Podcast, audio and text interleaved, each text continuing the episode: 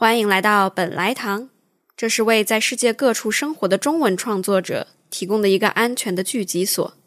话不多说，我们即刻升堂。喂，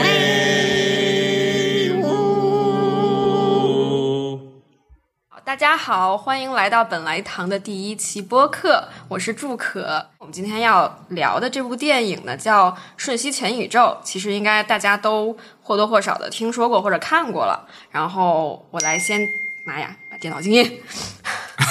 然后提前说一下，本来堂应该是一个访谈类的播客，然后我们主要去聊这些文化相关的东西，尤其是电影。然后因为我本人又是一个电影学院毕业的一名导演，所以啊、我们可能会着重去每期讲一部或者一个系列的电影，嗯，然后穿插着会讲一些其他创艺术或者媒介的创作者的一些访谈或者是体验。但是这一期呢，我们就是作为第一期从。呃，一部去年非常瞩目的电影开始，而且马上下一周奥斯卡也要开播了。然后这部电影在这个奥斯卡里面也是有多项提名啊、那话不多说，我们先来介绍今天的这位嘉宾，你来自己说一下自己是谁，叫什么吧？大家好，我叫 Leo。为什么你的声音这么的深沉？为了不然让大家听出来我到底是谁，那我给你加个变声效果算了，给你加一个那个什么四郎的变声效果。对，就是我们这位嘉宾是一位神秘嘉宾，然后就是因为他在业内比较一线的位置工作，所以就是不太方便透露哈很多细节，对吧？但是我们知道，就是除了名字以外，其他都是真的。对对对，是这样，是这样。这次我们要聊的这个电影《瞬息全宇宙》嘛，是 Leo 想要聊的一部电影。你可以先给大家简单讲讲你为啥想要聊这个吗？其实挺奇怪的，因为我是一个戛纳系的观众。嗯，这次主要是因为为了想把这个这个播客做火，我谢谢你，我真的好谢谢你。就为了这个，因为这周天就要奥斯卡了，对吧？嗯嗯，那就是实话实说呢，其实是因为。呃，我们我们平常看的中国的公众号，或者说我们看的中国的影评人，我感觉大家不太有很多人在很认真的，或者是以很呃应该在聊的一个角度在讲这个电影。那作为一个在中美之间去呃做电影和电视这这两方面的一个创作者和一个工作人员来说，会觉得很可惜，就仿佛这中间有一个很大的一个信息差。那我们就觉得说，可以用这样的一个机会把把这个呃应该可以讨论的视角带到中文的语境中来。嗯好的，好的，非常好。那我们从哪里开始聊？是不是可以先从这次奥斯卡这部影片的多项提名开始聊？好，嗯，这个电影这次提了十一项奖，其实挺神奇的。是，就是很多。他看的时候感觉挺挺 cheap 的一个电影，挺挺挺便宜的一个小一个小片儿。而且他有的提的东西是我没想到的，然后有的没提的项目也是我没想到的。我不知道你怎么想。其实最奇怪的应该算是他表演类奖项的提名吧，因为我觉得在看的时候很难想象杨紫琼会拿最佳女主角。就是我觉得这个电影如果没有被推到当下舆论的这个位置上的话，她不太可能会拿到这么多，尤其是几乎是所有的表演奖项，除了最佳女女配哦，最佳女配角也拿了，拿了拿了，那个男主角没有，男主角没有，对，对，但是男配角有拿。有对而且还而且女配还提了两个人。然后他的最佳特效没有提，但我觉得他最佳特效反而是很符合独立精神的一种特效，小作坊。对他其实呃我们后面也会可能会讲到啊，如果有时间的话，就是他这个特效的整整个的这个工作流程，就是对好莱坞体系的一个叛逃，然后就是完全是没有遵照那个嗯。就是大家公认的就合理的花钱比较多、耗时比较长的流程在做，嗯，就应该把黑豹二拿下来，把它放上去。黑豹二的特效也太丑了，嗯，我觉得可能就是没办法，他那个工业水平在那里，但是审美如何，就是不在他们的评判体系之内。奥斯卡这两年好像，我感觉就是是作为一个身在好莱坞的人，总觉得这个这个东西好像变得有点，第一没人看，第二也感觉没有那么呃有权威性了，就不像当年对墨墨西哥三杰那个时代。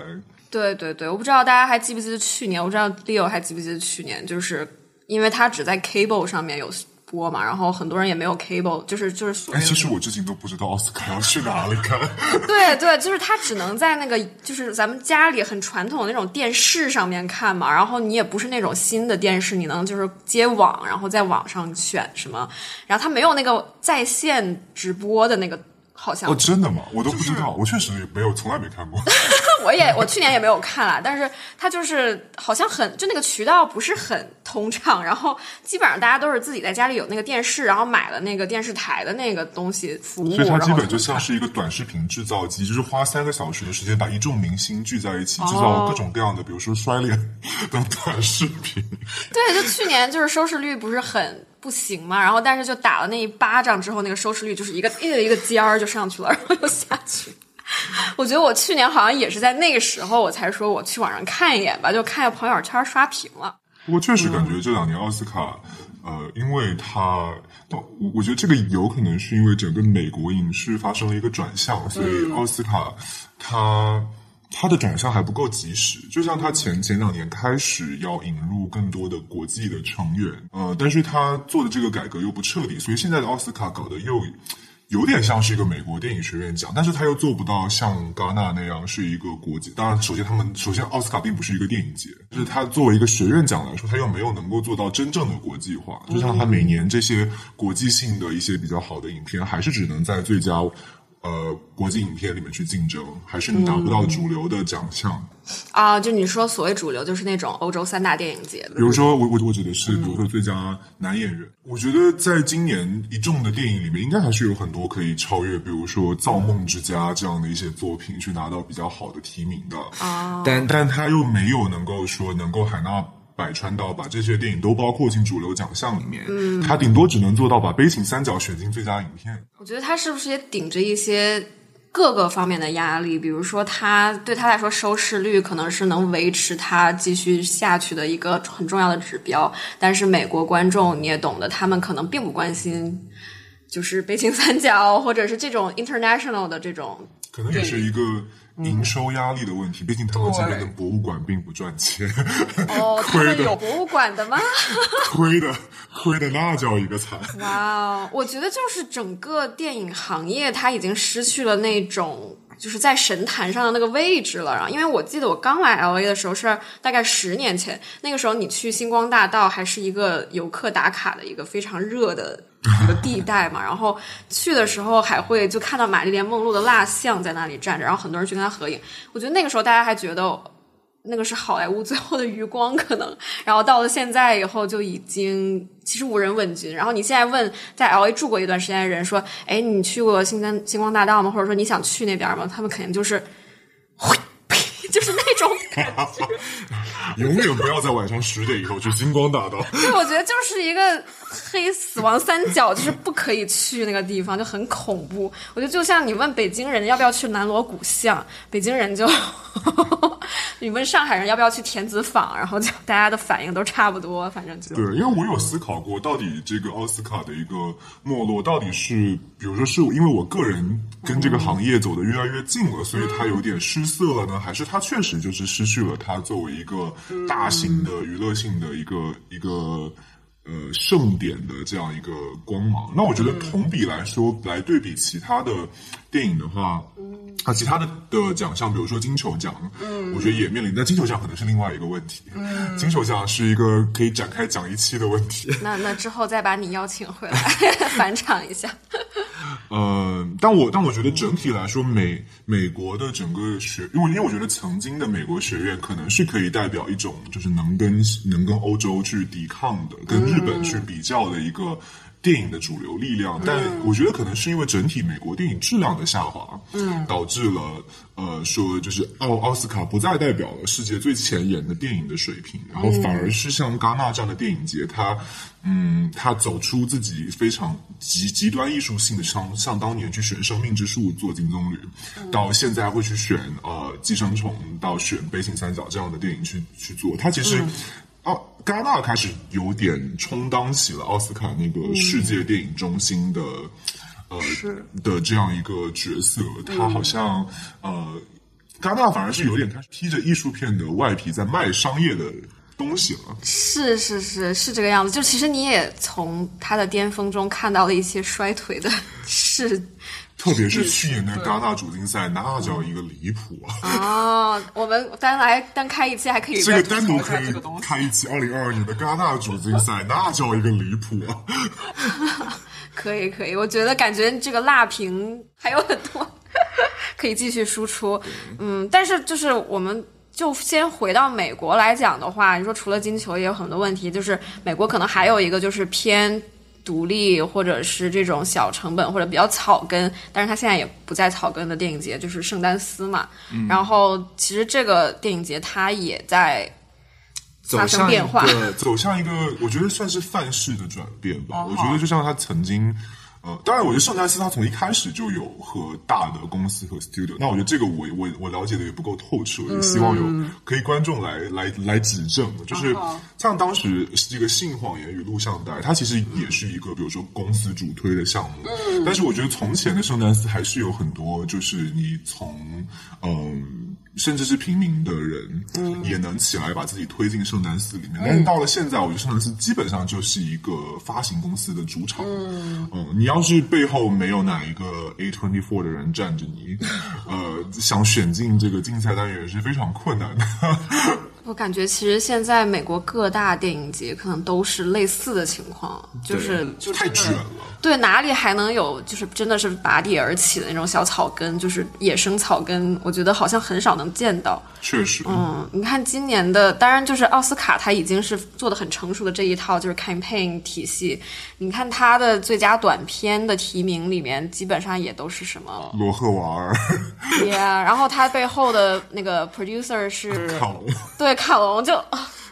啊，我们在我们在比什么？我们比什么呢？我们还比什么？就是因为之前就作为电影学院的人，可能有人觉得啊，我如果现在毕业没几年出来做个短片，如果他进了一个那种所谓的有奥斯卡资质的电影节获了奖，那我是有机会被推到奥斯卡那个 short list 里面去的。但是这种，我觉得这种路径他已经曾经还是有。我感觉二零一一年、一二年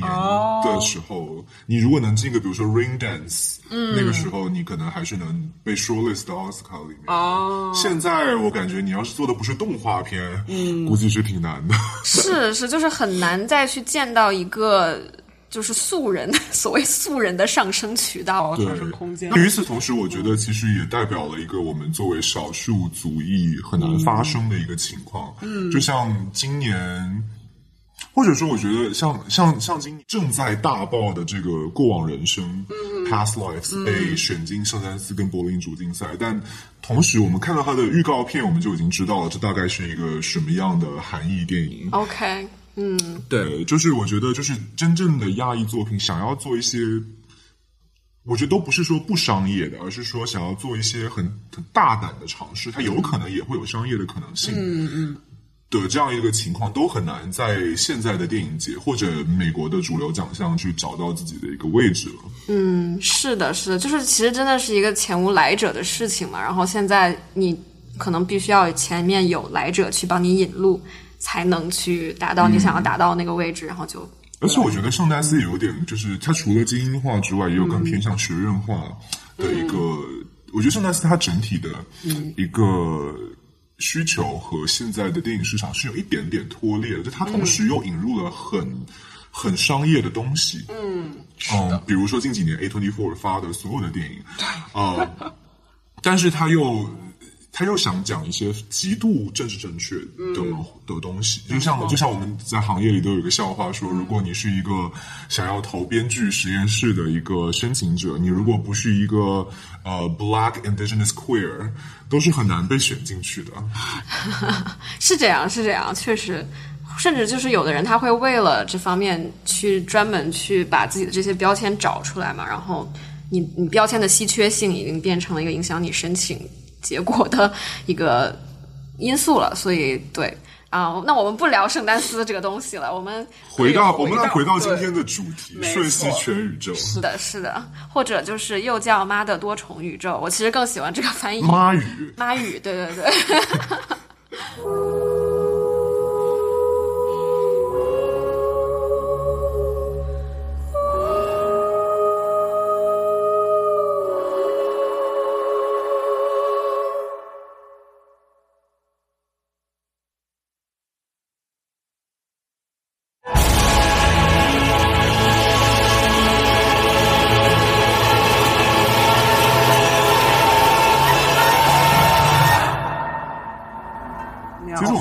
最后的时候把我们今年预测的这个获奖名单直接发出来，是不是能百分百命中？哦，你这么有自信心吗？我大概很有自信心。哦哇，好好好好，我们把它放出来，我们肯定把它放出来。然后我们今天录制时间是三月六号，然后奥斯卡的颁奖典礼会发三生十二号，对六天以后，所以到时候看一看 Leo 的命中率有多高。能不能成为中国李现？可以可以，来我们来看一下，啊，那么我们就从这个多重宇宙的它的诞生背景来开始讲吧，因为就是其实。这个片子为什么在美国这边这么火？其实也是有一些原因的。可能它诞生之前，美国的这个电影行业已经让人觉得有点对，我觉得其实我觉得就是抛开这个电影本身不说，它的发行，或者说呃中美两国的观众以不同的形式看到这个电影，是对最后的口碑效应的呃反差是非常大的。嗯，就像诶，我我记得你之前在呃中国的时候，你跟我说、你看《引入尘烟》，嗯和我看《引入尘烟》感觉就很完全不一一样。对，对，因为我我看《引入尘烟》，因为我我看《引入尘烟》，我我刚好是在阿尔卡拉斯的下一部看的，我当时就觉得，哎，其实好像赛道太过 相似。就是这个乡土车轮战，好像有点打不过人家西班牙。是是是，真的。对，但是但是我我记得你当时跟我说，你在中国的是很久没有看到一部这样的电影在电影院出现了。对对，而且没有想到它就是你在电影院的体验会那么好，因为它变真正变成了一个集体式的一个观影体验，然后大家最后看完了一起流泪，一起鼓掌，然后对，就是很独特。就是您之前看电影可能觉得它就是一个个体的体验，但是这是真正一次把很多人集结在一起，然后那个。观影的时期又很特殊，让大家觉得我们会需要一个这样精神上把大家凝聚起来的东西，所以就很独特的一个体验。确实很有趣，因为我我觉得从前我没有太想过说要把电影就是放进这样的语境里面去，因为以前我我觉得我作为一个非常毒辣的影评人，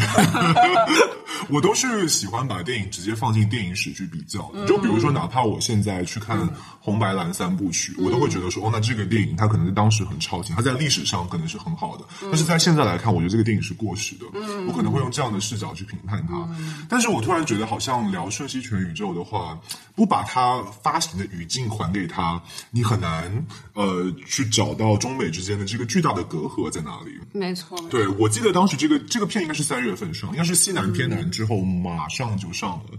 的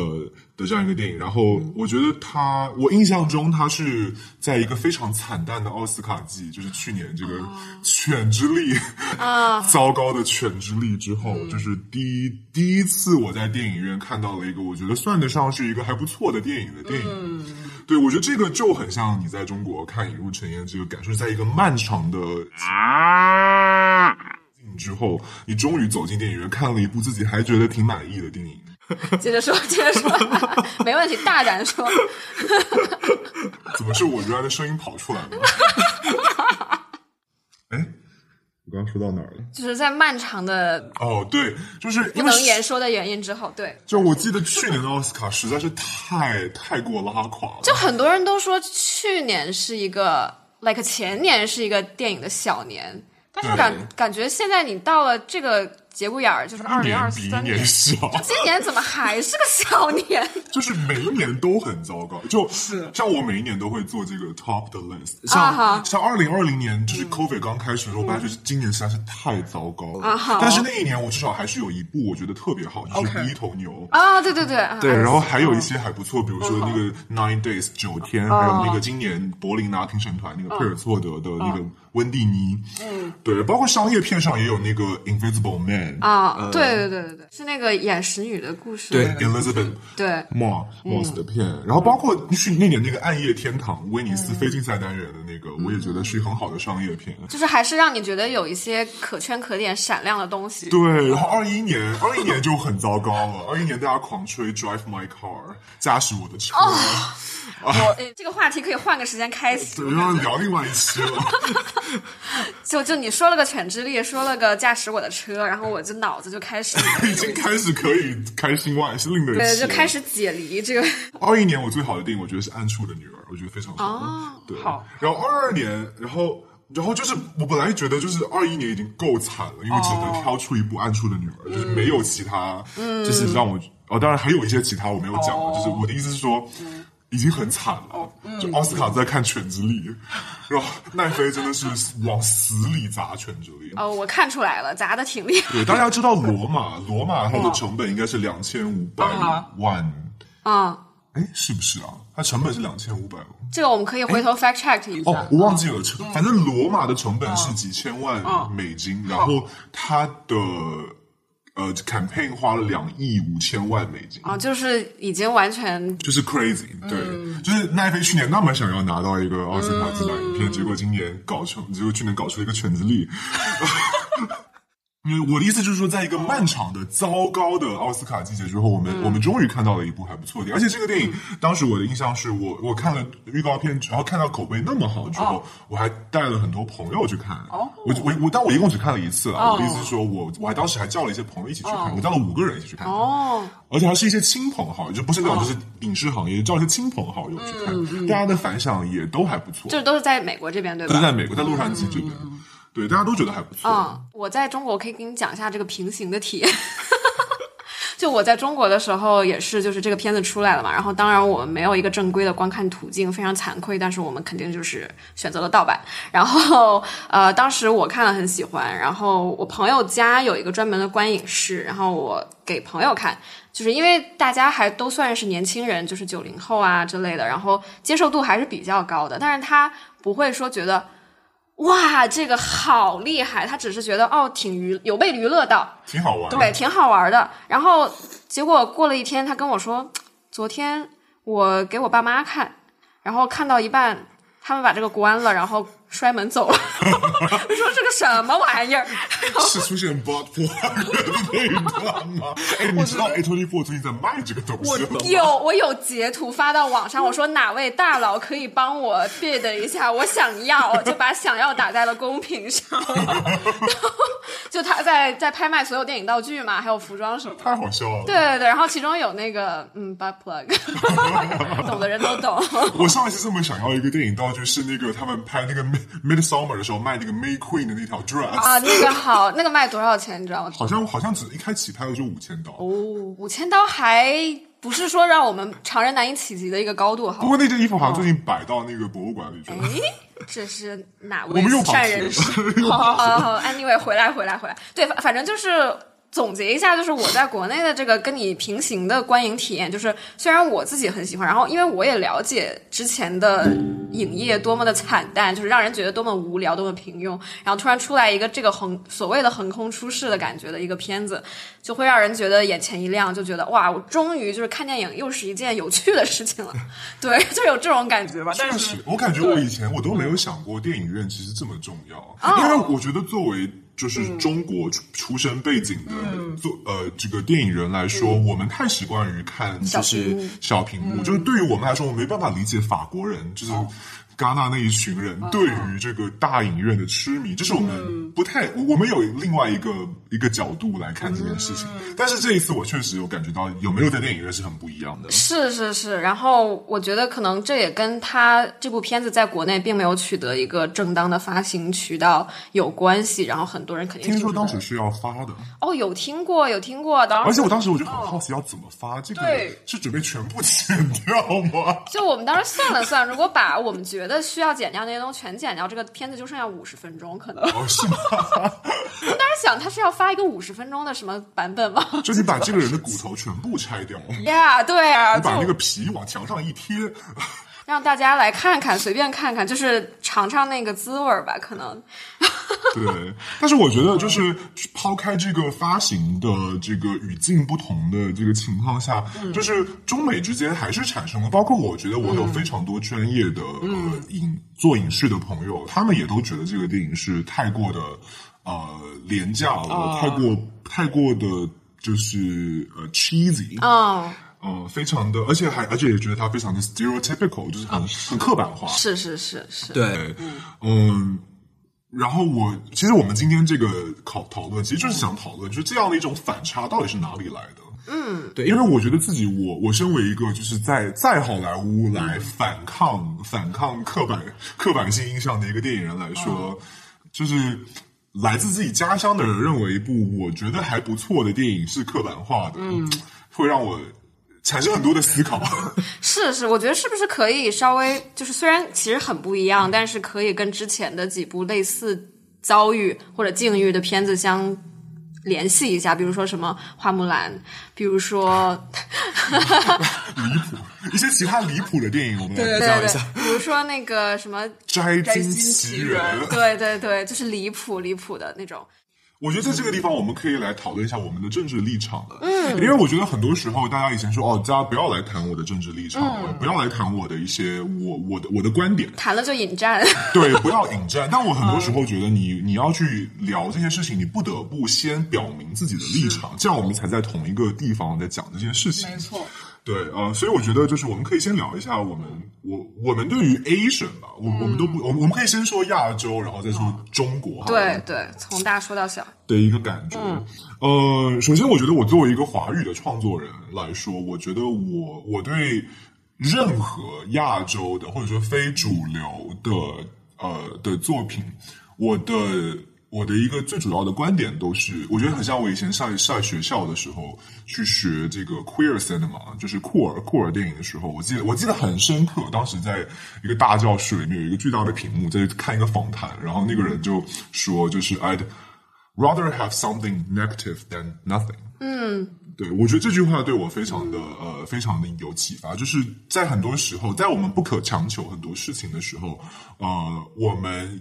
我们宁愿这个东西不够完美，嗯，但是我们也不要没有。嗯，对，我觉得这是一个，这是一个我我喜这是我我的观点，就是这个东西它有总比没有好。对，哦，这是一个底线。那当然，就是我觉得顺序宇宙全宇宙它做到的不只是这样而已，它不只是做到了就是呃有，它还做到了新，而且有趣，而且且好。没错。对，那我们接下来就可以来就是来拆分一下这个问题啊。嗯嗯嗯。我们先聊它作为一部电影本身。对，就是它的一些可能硬，就是硬件或者技术方面的东西。media studies 的东西。对对对，它的叙事方式，它的风格。对它的风格，它的嗯就它的那个流派的语祖，就是它它的那个前前程的祖先在哪里？它的前程就。像赵婷，就是你聊赵婷要聊马里克，对对对，那那个感觉。OK OK，那我们可以聊这个。这部电影你把它放进电影的长河里，它会不会是一部好的电影？好问题。好问题啊！我觉得它，我觉得它在两点上，或者是我我我们先抛开亚裔的历史，就是它当下代表 COVID 的这样的一个背景来说，我们就说两点，就是在。在在在媒在媒介上这件事情，它有两点，我觉得是有可能可以写进历史的。一个是它的这种就是极端的呃多重宇宙的风格，嗯嗯，哦，那这个其实就是代表了一种就是 multimedia 一种就是媒介的混合，就是当下也是在好莱坞特别火的，没错，呃，这样的一个、一个形式，我觉得这个是，我觉得首先这不是一个前人会做的东西，嗯，大家没做过，或者说他做了，但是可能永远都不会放到一个这么主流的位置上。这么重要的一个位置对，而且用它讲了一个，就是这个这个形式在这个故事中讲，又起到了一个重要的作用，对对对，对，嗯，而且而且我觉得这个东西不是说没有人想过，而且包括我们自己作为一个创作者，我们有一个导演的笔记本，上面写了五十万个 idea，我们也很想拍一个把所有东西都用进去的一个就是挥洒至极的一个 idea，但是从来没有人找到一个好的切口，把这个把这种媒介的这种混合用进去，对对。但他做到了，是，而且我感觉就是就是在你那个基础上讲，就是你不仅是看这样的这么一个万花筒看得很爽，你可以想象他作为创作者，可能在抒发的时候也很爽。对，我觉得他所有的工作人员在做都很爽在做艺术指导、在做摄影、在做配乐的时候，都觉得很很开心，什么东西都玩一玩。没错没错，而且玩的很出彩，不是那种自我享受型的，而是他自己享受到，我们也享受到。所以我觉得很多时候你不是说，就像我觉得有一个很重要的切口是，当他去拍王家卫、拍《堕落天使》、拍《雪花样年华》的时候，他为什么用了那样一种看起来有点廉价的方式？你说这两个这两个导演难道不具有就是用胶片去拍，用就是用王家卫的，就是 tilted angle 这个倾斜角去拍，去拍抽帧的这样一种方式。我觉得他们不是不知道，嗯，但他们选择了用一种数码的 HD 的方式，对，去拍这个东西，说明说他们说我们的意不在此，嗯，哦，就是就是我我觉得我们去评判它的时候，我们不是说像以前那样再去。看他每一场戏哦，是不是足够的搭建的精致？看他的每一个摄影是不是都做的足够好？而是说他在整体的形式上，他做到了，他把他想挥洒的东西都挥洒了。所以我觉得在这点上是值得被赞扬的。是他的形式本身就是值得被赞扬的。没错，没错。然后其实说到这里，就是我我我不知道你之前有没有看过他们就是成名前拍的一些 MV 短片，我特别喜欢那个冰箱走路的那个。哦，那个我没有看过。我我我比较就是看印象深刻的两个，一个是叫 Tongue，就是一堆人裸体的；另外一个是那个很有名的 Turn Down for What。然后其实你就是他们经不起细推敲，你一看它的制作也是很廉价，但是它的主意就是它的点子非常的有趣。然后我觉得他们是沿袭了这样一个传统，就是他把非常有趣的点子，然后用最便宜的方式执行了出来。然后这个不是一般人可以做到的，他们往往就会在某一些技术的细枝末节上磕磕绊绊，最后导致整个东西都失衡嘛。但是他们这个东西就是它保持了这个点子作为中心，然后让你看到的这么一个我同意，对。所以我觉得就是，我觉得首先就是，当然我们待会儿又可以再大聊他们的这个独立精神。哦但是我觉得就是首先，我觉得他们对于媒电影作为一个媒体的理解，嗯，是有趣的，是深刻的。但是我觉得我我的意思是说，就是你也许把它当做一个就是传统的我们认为的这个 art house cinema，你会觉得这个东西在里面就是无处容身，对。对，或者你觉得它里面任何一场戏单抽出来都不值得推，都没有没有什么可推敲的，对。但是我觉得他做就是他他给我们带来的一个新的一个语语境，或者说一个新的想法是，电影会不会未来走向的电影之死，就是真的电影是跟多媒体、跟社交媒体、跟所有的媒体都融合成了一个大的大媒体的时代。对对，我觉得他们这个行为，就他们制片做这个电影本行为本身就是很解构嘛。你也提到了说比较后现代主义，其实它就是在这个行为过程中瓦解了他们所使用的这个媒介，有这种感觉。对，就是有一种，就说到说的有点离谱了，就是电影死了，但是这个就是有点 太太过的太过城府的论调。另外一点是，就是这个电影它的类型，就是我觉得呃，就是大家都当然你都可以说它是科幻，说它是动作，说它是呃家庭都可以。但是我觉得，就是作为一个媒体的学者，当然我我也不是一个专业的，我也不是一个媒体的学者，就作为一个受过一些电影教育的人来说，其实我觉得他在的那个类型题材其实是那个。呃，叫做消费主义媒体，嗯，就是呃在就是叫做 consumerism in media，给我们解释一下。对，然后这个类型的电影，它其实呃有有很多啦，其实就认为说，就是内容，就是内容就是一种商品，就是那种酷酷是一种商品，嗯，哦，就是就是 the merchants of cool，哦，对，然后我觉得这样的一类的电影，就是它其实是有一脉的，比如说像更古早一点的那个呃 Mean Girls，哦，对，我觉得很少，我觉得大家看这个电影一下子不会想到 Mean Girls 或者或者 Clueless 那种、呃高中时代大家金发美女就是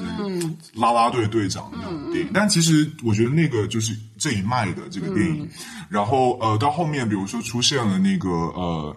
呃那个 Requiem for a Dream，就是梦梦之安魂曲，就是。大家在里面就是去住啊，然后里面快节奏的蒙太奇快剪，还有 Bling Ring，就是讲一群、一群那个好莱坞的小孩去那个偷东西偷东西。啊对，其实我觉得这是这一类的电影中的一个新的方向，或者一个新的极致，就是它是一个，嗯、我我我可能课上的也不够好啊，但我我我听的时候，我感觉我好像抓到了一些共同点，就是他们把一些你本来觉得就是在生活中的一些东西，可能你觉得其实上不了所谓的你把电影放到一个很高的位置上，上不了台面的那种叙事或者那种嗯，就是就有点像 Internet memes 的东西，把它讲到了这个用到这个媒介中去讲故事。对，其实我我个人，我我从一个非学术的角度，我很喜欢叫这种电影叫做社交媒体电影。啊，对对对，就是这个意思。哦，就包哦括比如说娄烨的《浮城迷失》，感觉要找骂，还有包括就是像那个二零应该是二零二一年吧，那个 Zola 圣丹斯的那个讲两个呃那个脱衣舞女，然后一起去佛罗里达，啊，我知道 那个也是 A 二四的，好像。那也是二十、那个电影还蛮好看的，它是改编自三百六十一条推特，好像。哦，哇哦，对，我觉得就是这一类的电影，其实都放在这个里面，它都是有那种就是极端的，就是极端的风格，就是酷炫的，然后很琐碎的，嗯，呃，镜头，然后它有一个甚至是虚无的状态或者表现，嗯，然后但是它又是在寻找一种当代人的 donuts 甜甜圈，寻找当代没错寻找当代人的甜甜圈，我觉得我们这期标题有了。寻找当代人的甜甜圈，对，就是我。当然，我觉得也欢迎更多有更有学识的观众来来辅助我们的这个这个讨论啊。但我但我就是抛砖引玉一下，我就是我个人的感觉是，它好像是这一类电影里面的。我觉得在这一类里面去探讨它，好像可能会更有意趣，就是去讲里面的消费主义。我们可以把它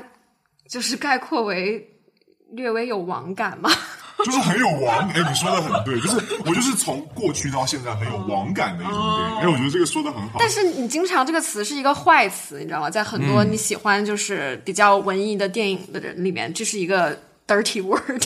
但是我又觉得在这里，他那个网感其实是让我觉得很有趣的东西。就是所以我我觉得他在网感之上，他又发挥出了一种就是极端的，就是你把做做这个东西，过了，对，对，过到一个极致，它产生了某种质变，导致对，就是你说不清也道不明的，是不是有点就就堆砌到了成为了一种很新的东西。对对对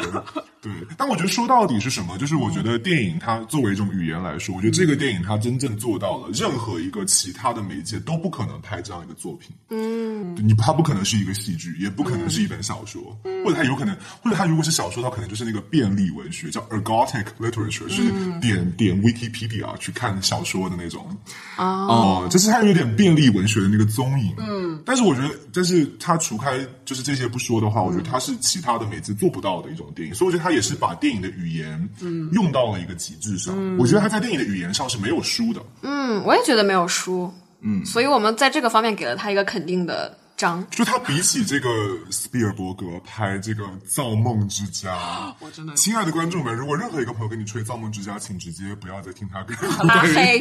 直接拉黑，直接拉黑。我们是不是会有点招骂？感觉那个之前电影学院的老师要出来把我们给骂死了。真的，我们都我们在那边就是做了很多被导演被电影学院骂死、驱逐出境的事情。把祖师爷给那个惹 惹怒了。对，就我觉得相比于去年大家说很新的一些作品，比如说那个威尼斯那个雅典娜，然后今年奥斯卡这些什么《阿凡达二》，然后《造梦之家》，然后那个什么《Till》，就是那个讲那个 Emmett Till 的那个黑人的故事，然后那个《西线无战事》啊，我都觉得这样的电影是。没有任，我觉得就是，我又回到那句话，就是没有任何的创新。我就在想，这些电影是谁在看？是不是？反正不是我，反正不是我在，但我也我也都看了啊。OK OK，实不相瞒，我都看了。但是你可能感觉到，你已经不是他的 target audience。我一般是四倍速看。哇！对，我现在看电影就是两两倍速，也是极大的尊重。四倍速是什么效果呢？四倍速就是我已经开始，就是这场戏的开始，就是就是它所有的建构我都已经了如指掌。我看到第一帧起来，我就已经知道这个戏是怎么搭的了。或者有没有一个什么某个角色的纯享版？如果可以这样的话，也不错。我看。对，然后就是今年奥斯卡实在太过极端，那个 women talking 啊，那个我很烂，女人们的谈话 很很很悲哀，但是很烂。我看完之后真的大为震撼。啊，对，就是嗯。对，我觉得就是比起这些电影来说，我宁愿看到一个网感还不错，但是在语言上，我觉得还算有点东西的。对对对对，就是它很大。就是我觉得，就像宁愿比起晋江，呃，或者说比起一些很奇怪的严肃文学的作者，我宁愿去看紫禁城。我觉得是是好招骂的一句话。但是我觉得就是要大家要忠于自己的欲望，就是不要不要再去一定要端着去做一个什么，我是一个严肃的影评人，我是一个严肃文学的读者。是的，这是一个。而且我觉得现在的文艺片简直就是被商业带到了一个万劫不复之地。他被被把自己把自己圈定到了一个很难做的地步，我感觉。对，而且而且我不得不说，大家就是你觉得文艺片难看，很多时候不是你的问题，是这个片可能确实很难看。对，我觉得就是大家都要忠于自己的欲望，这就是我。我们来说个数字吧，我觉得每年我能满意的文艺片可能也就七到八部。啊，那我那我我我每年可能看四百到五百部电影，所以这个概率很是非常低的。对，大家觉得电影不好看，很多时候不是你的问题，大家要有自信。对对，就是不是说你不能去啊、呃理解这种更高的艺术形式，我觉得可能我们就不用那样子。说来这个，其实昨天我有看到红抹红抹他们发了一篇文章，就聊艺术电影，讲 art house，我觉得他们那个聊的还是挺有趣的。哦，推荐一下让大家去看看。对，然后我觉得，但我觉得就是重点还是说，就是电影艺术电影，我觉得还是有两，我觉得至少可以分两种。嗯，我觉得它有很几几十种分法，但是它至少可以分两种，一种是我觉得更偏向艺术的，就是是一种。接近 installation 的，像影像之书那种的，就是一种更亲近于媒介的这样一种作品。那另外一种可能是像戛纳这种披着一点点想要卖的外皮，想要寻求发行的，呃的的这样一种文艺片。嗯，对。那如果如果你自己本身做的不是不是就是不是那种更亲近媒介，没有没有在媒介上有所建树的电影的话，那你还想要来观众看这些你根本商业上也不 make sense 的奇怪的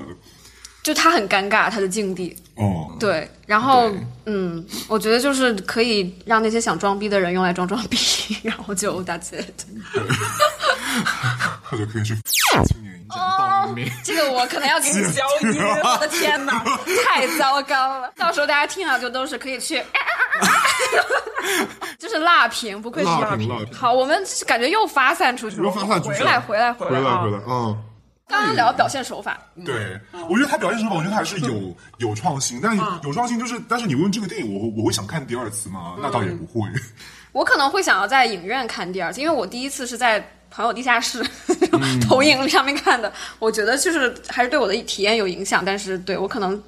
get the full experience 之后也不过，感觉这又是另外一个话题，就是电影到底需不需要能被反复观看才能成为一个艺术品呢？这到底是不是嗯，只是衡量电影是否是一门好艺术的？没错没错这又是另外一期故事了。我们把明年未来一年的这个节目都 plan 好了。对，因为你知道有一个就是很有名的电影播客是美国那边，它叫就叫 Rewatchables。然后他每次讲的都是那种可以被重复观看，并且每次看都觉得特别过瘾的电影。但是他讲了好多这种电影，我听完都觉得，哎呦，我好讨厌这个电影。是的，对，就是也有那种，比如说，嗯，那个电影叫什么来着？哦，四月三周两天啊，你竟然记住，非常好。就是因为那个电影我因为不会再看第二遍，因为那个电影我很喜欢，我也很喜欢，但我绝对不会再看第二遍。特别作为一个女的，应该不会再看第二次对。，不会，就不会。但是我他深深的经历一次对，深深的印在我的脑海里。然后我觉得他很伟大。然后确实，我也是，我觉得这真的是一部就是影影史杰作，没错，但是不想再看第二次。对对，因为就是我我也不需要，就是我也不会忘记。我也不会忘记要，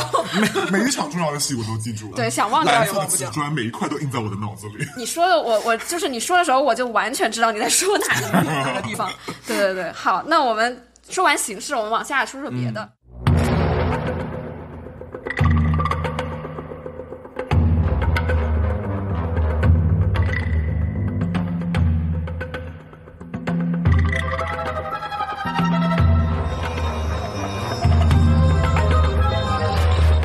这个电影我觉得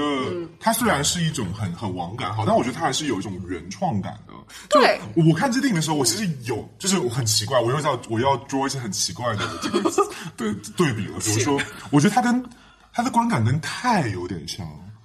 就是他有一种这个叙事非常蹒跚，嗯，就是这个导演其实他自己也很痛苦，他其实在这个过程中他自己有点力不从心了，嗯，他也在，因为他在一个这么庞大的一个叙事的机器里面，在尝试找到那个感觉。我在看的时候我是有这种感觉的，然后我觉得有有几部电影都有类似，比如说今年那个呃《All the Beauty and the Bloodshed》，嗯，呃，就是呃。叫做梅，应该是叫梅与血吧。话说，任何一个把这个电影翻成《美人鱼流血事件》，都是没看过这个电影的。Anyway，然后呃，就是我觉得他那个也有一种感觉，就是你会感觉这个导演在整个创作的过程中，他经历了一个一场战斗。啊，那比如说在《梅与血》之中，他可能是在经历一场文本和事实的战斗；然后在《瞬息全宇宙》里面，我感觉是导演他自己在用自己的能力和一个自己可能没法驾驭的东西，在进行一场剧剧烈的战斗，然后他产生就有一种那种很原创的那种，或者只有原创的电影里面才能看到一种蹒跚感，嗯，就是我觉得在英文里可能叫 staggering，嗯，或者说你在观看的时候，你会有一种这个还不够，还是不够流畅的。对，就是你感觉，就其实就像是你可能排练过很多的一段话，你可以很流畅的说出来，但是如果你想去表达一些你从来没有表达过的东西，你就会有点结结巴巴。所以我觉得设计选手是有这种质还有结巴感，还有一种还有一种结巴的感觉。你同意吗？我我同意，我他看的时候，他他不是一部很容易看的电影。嗯，但是他在结巴的时候，你还是能听懂最后他要说的话，然后并且听完了，你觉得哦，是 make sense，我不错然后我我觉得这也是一个很有趣的对一个一个观感。是是是，呃，然后我觉得这个电影还有什么很有趣，就是我觉得它在呃高概念的方面，你说这个电影高概吗？我觉得它不高概，因为你一句话说不清楚它到底在说什么。啊、是有道理，对就像你说变形金刚，它是对吧？变形金刚就车变成了人的一个故事，那你说这个故事它讲了个啥呢？对，就是你可能要用一段话去概括它的这个概念。哦，就是我觉得它不，它不是一个传统的高概念，嗯，但你说它是 low，这是一个 low concept，好像也不对，嗯，就是它它你你还是可以用一个词去概念，就说它是多重宇宙，它的高概念在这里。但是它的概念本身并不是一个特别商业的概念，因为我觉得这个概念是一个劝退的概念，特别是你想象一下这个电影在提案的过程中经历的质疑，嗯，它不是一个很很商业的项目，或者说一开始的时候。但是我得加一句，就是我觉得 Daniels 这个导演组合，他们很善于去提案这种类似的。很奇怪的东西他们上一部长片《瑞士军刀男》不也是一个，就是这玩意儿是，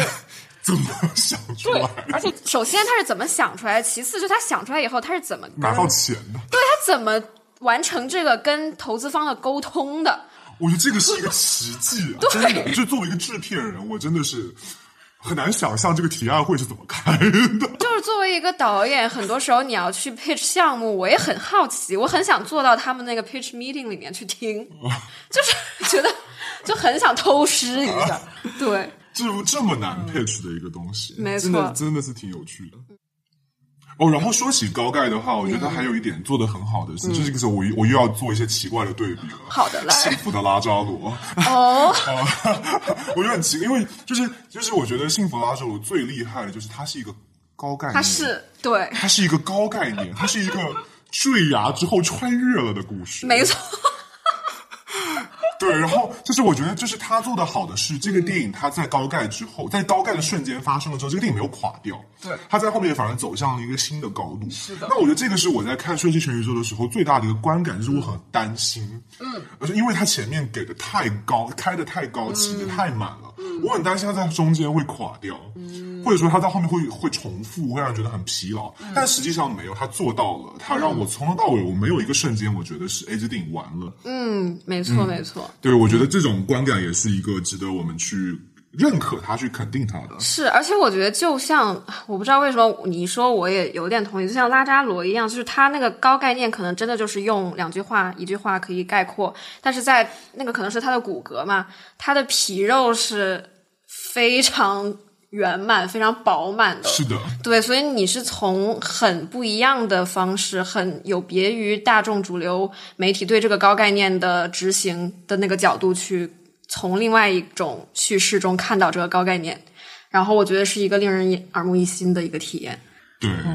嗯然后我觉得还有就是说，这个电影它它很像是很多很多电影的坏版本，就是它是它是《黑客帝国》的糟糕版，然后它是那个。那个《极道车神》那个导演，就是《Baby Driver》那个 Edgar Wright，他那个那个人的一个糟糕版，他想他想酷有点不够酷，有点 dirty，嗯，对吧？然后这还有说觉得他是千年女优的糟糕版，但是他整个故事他有一点千年女优的那个影子嘛，有有有，嗯，对，然后就是他又他又他又他又没有到那个就是要讲史诗的高度，就是他很像是很多电影的综合版，但是是一个糟糕的糟糕的版本，但他最后综合出来这个糟糕版又好像挺有趣的。对，我觉得还有一个原因就是你说的那几部片子，感觉也是有有个几年之前的，就是最近真的就是没有出现任何可以跟他们比肩的这种，然后这个出来以后，你会觉得哦，以前那种熟悉的感觉好像又回来了呢。就虽然它可能不是那个，对对，但你要问我这个电影它是不是可以再做到更好？我觉得当然可以啊，它当然可以做到，就是把，因为它整个故事立在一个母女的出柜的骨架上，嗯，那这个骨架当然，这全世界人都知道是很单薄的，嗯嗯嗯。哦，那待会我们可以讲到另外一个话题，我们可以直接剪到这个里面，就是讲那个 queer 的部分。但是我的意思是说，就是。他当然可以做得更好，嗯，他当然可以把他的骨架做的再，比如说再多线，嗯，呃，你不是只讲一对母女，你可能讲的是一个家庭，嗯，然后你把他这个家庭更多的复杂性，然后在不同的时代中经历的更多的这个更真实的苦难去表现出来，他当然可以更有史诗感。所以说这个电影可不可以更好？当然可以更好，对。但我觉得这个电影有有没有已经挺不错？我觉得也挺不错。对，就是我觉得他能做到这个样子，已经是。对，让我觉得是很厉害。特别是比起同期的一些，比如说那个《奇异博士》《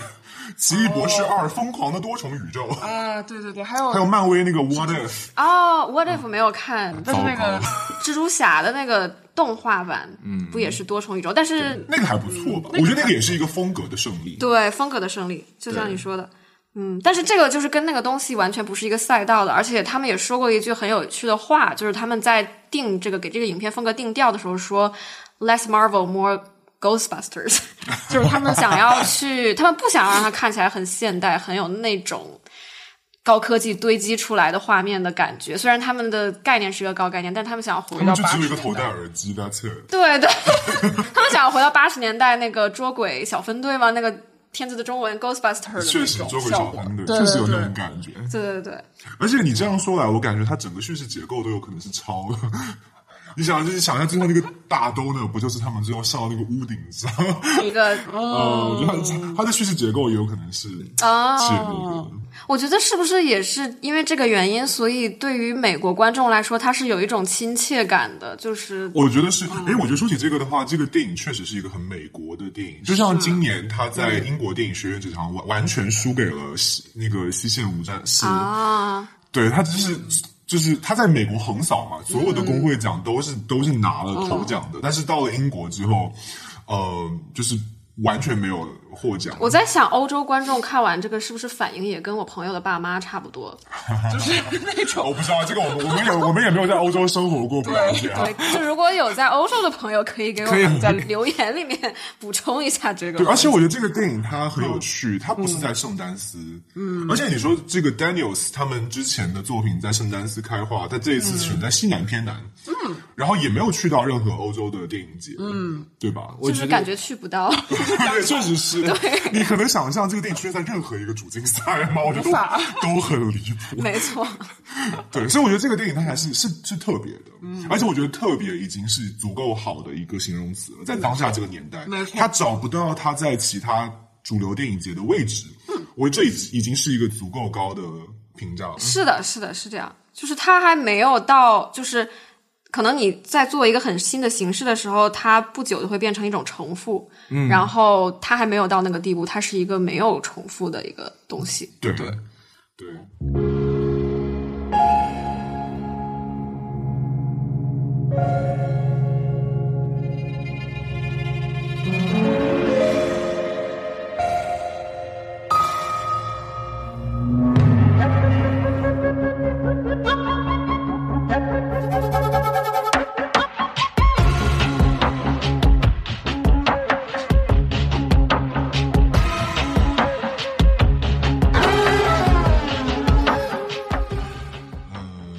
接下来讲他的哦，Chineseness。嗯，对，我们就是这个，其实很有意思啊，因为我之前也翻了一些豆瓣上的评论嘛，就豆瓣上有一个很有趣的避雷评论，然后它来自网友滴溜滴溜转，他说反感海外华人的，尤其是新系形象建设的普普及标准普通话的，建议别看，否则会被。高口碑骗的裤子都不剩，然后那个“骗”字加了双引号，所以我觉得它是一个就是很很微妙。确实像你说，一开始觉得需要去表明一下政治立场，我觉得这个片子跟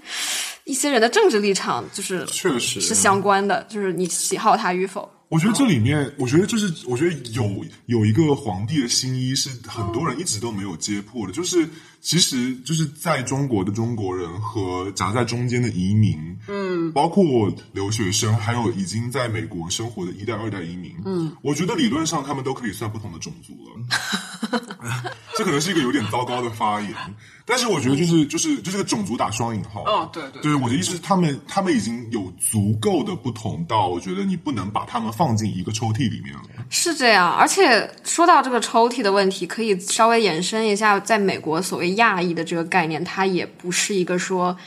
呃，就是大家都自愿的进到一个抽屉里来的这么一个东西嘛。我其实特别不喜欢被人叫 Asian。对，而且就是 Asian American 这个概念、这个名词开始使用，只是因为美国要做全国人口普查，就类似于这种东西。然后感觉很像是为了应对 African American 和和 Hispanic 造出来的一个概念。有有有，它是一个生造出来的概念。因为你说我的生命体验跟一个来自韩国的亚洲人的生命体验能一样吗？怎么可能是完全不一样？对，然后。我们确实没有，我们没有任何，除了说生活在一片大陆，可能有一些所谓的什么儒家或者佛教的一些 crossover，对 crossover，你说的很对，就是在同一个那个所谓的那个宗教宇宙中，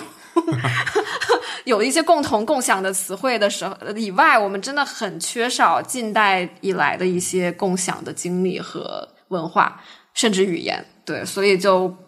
你你可以接着说他的 Chineseness，我觉得我们回到小的东西来。觉得很多人就是，特别是中国人，觉得他很肤浅，或者是觉得他是一个刻板化的印象。他很多时候是落入了一个圈套，就这个圈套叫做说，我希望这个讲中国人的故事，讲的是关于我的故事。嗯，但是我觉得这个是一个非常奇怪的命题，因为人家讲的不是你的故事。对对，是的。对吧？嗯，而且而且而且这个也要分开来看。比如说，当我自己，比如说，比如说我，因为我我可能认识很多的移民，我在这里有很多移民的朋友，嗯，就是如果对他们来说，如果他们觉得这是一个刻板印象的话，我也会有很多问题。就是，就是说，当然也会有很多就是在美的华人觉得这东西是刻板化，包括你说一上来就是这个 Evelyn 是一个 laundromat，嗯，对对，洗衣房，这简直就是。难道华人只是二零二二零二三年了就不可以有一点新工作吗？三月都有新工作了，就不能有一点新工作吗？是，就是就是我，但但是我觉得这个问题叫做就是说，因为这东西太少了，所以太多人给了他太深的不切实际的期待，就大家会觉得说，我很希望这个代表了华人的一个很流行的东西，代表了最好的我们，嗯，对，代表了一种文化的输出，但是事实是。就是第一，人家可能也没有想要这么做；第二，就是这个事情就是是不切实际的。你为什么会要求一个这样的作品要来代表一种最好的你呢？就是他背负了所有，背负就是很这个真的很像，就是那种哎呀，这个说起来，因为我们我们我们我们好像那个精英阶层的说这个开玩笑有点不太好，就很像是那个二线小镇。哦，我也不能说自己精英阶层吧，曾经是小镇做题家的我。OK，对，就是走走出了这个乡镇之后，是就是背负着全家人要还房贷的。有有这种感觉，有这种感觉，就是就是要不然就是你是一个伏地魔，可能或者是你你不止一个弟弟妹妹，你甚至有很多很多弟弟妹妹，然后你要做的事情，全家人都靠着你，没错，有这种感觉。因为很多时候，我都觉得我们不应该去当那个娘家人。我们作为娘家人，应该给力一点，应该支持、支持、支持那个大儿子、大大女儿的这个挣挣挣钱的，就是让他自己去追寻自己想要做的事情。是的，但我觉得这还有一个问题啊，就是为什么他要让他一个人背负所有？可能首先，要不然是你孩子太少。对吧？要不然就是就是你不够多子多孙，要不然就是你虽然多子多孙，但是出息的就那么一个。就是 就是一个困境，说来这这确实是。那当然，这个时候我们就是我我们当然可以花两个小时的时间，就攻击美国的系统性的这个种族主义的问题，对吧？这个社会的不公平。没错，没错。对，但是我们我们作为制片人，对吧？事情就是这样了。哎，对，这就是我们的现状了。你总不能不拍电影吧，对吧？那你那我们那我们作为观众，作为创作者，我们应该想的更多的是，我们要用更多更好的内容去支持。这样的创作，让他让这样的创作未来可以不用背负那么多。没错他想讲什么，让他讲去啊，因为我有自己更好讲的东西。对对对我想讲最好的我们，那就让我来讲啊。嗯，对吧？你行你上，对啊，我我行我上，我觉得就是一个我行我上的感觉。错，是是是，对，就是希望未来就是有更多的资源倾斜到这边，可以让我们有一种就是我行我也来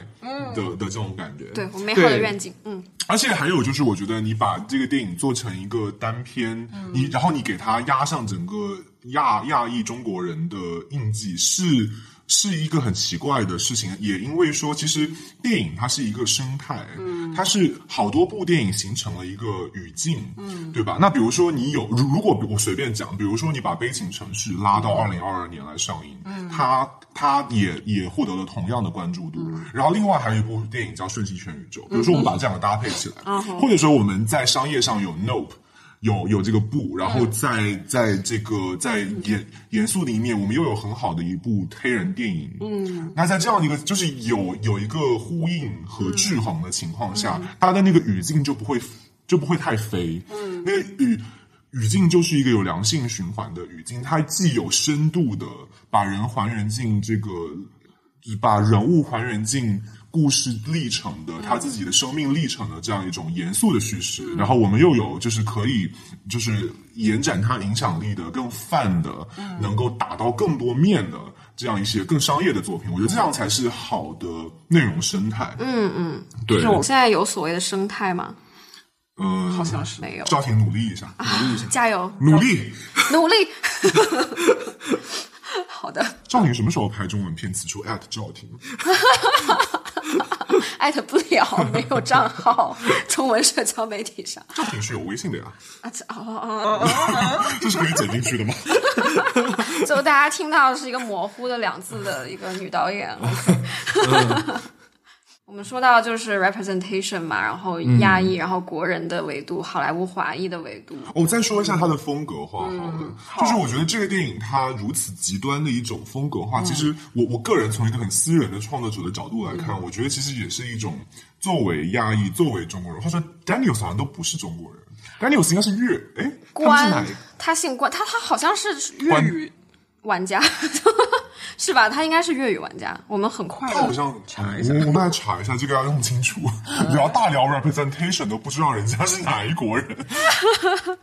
他那个 Daniel Kwan 那个 Kwan 的 last name 的拼写就是关家勇感觉是粤语玩家。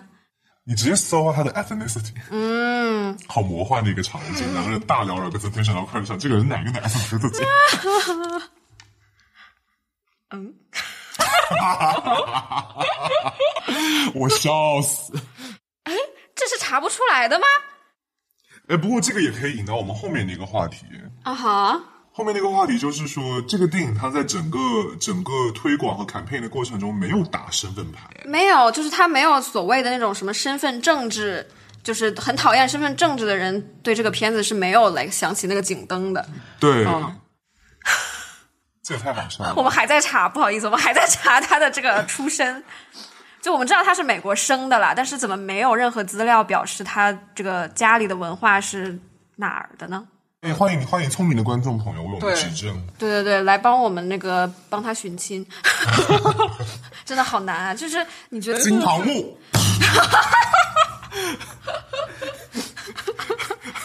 堂下何人？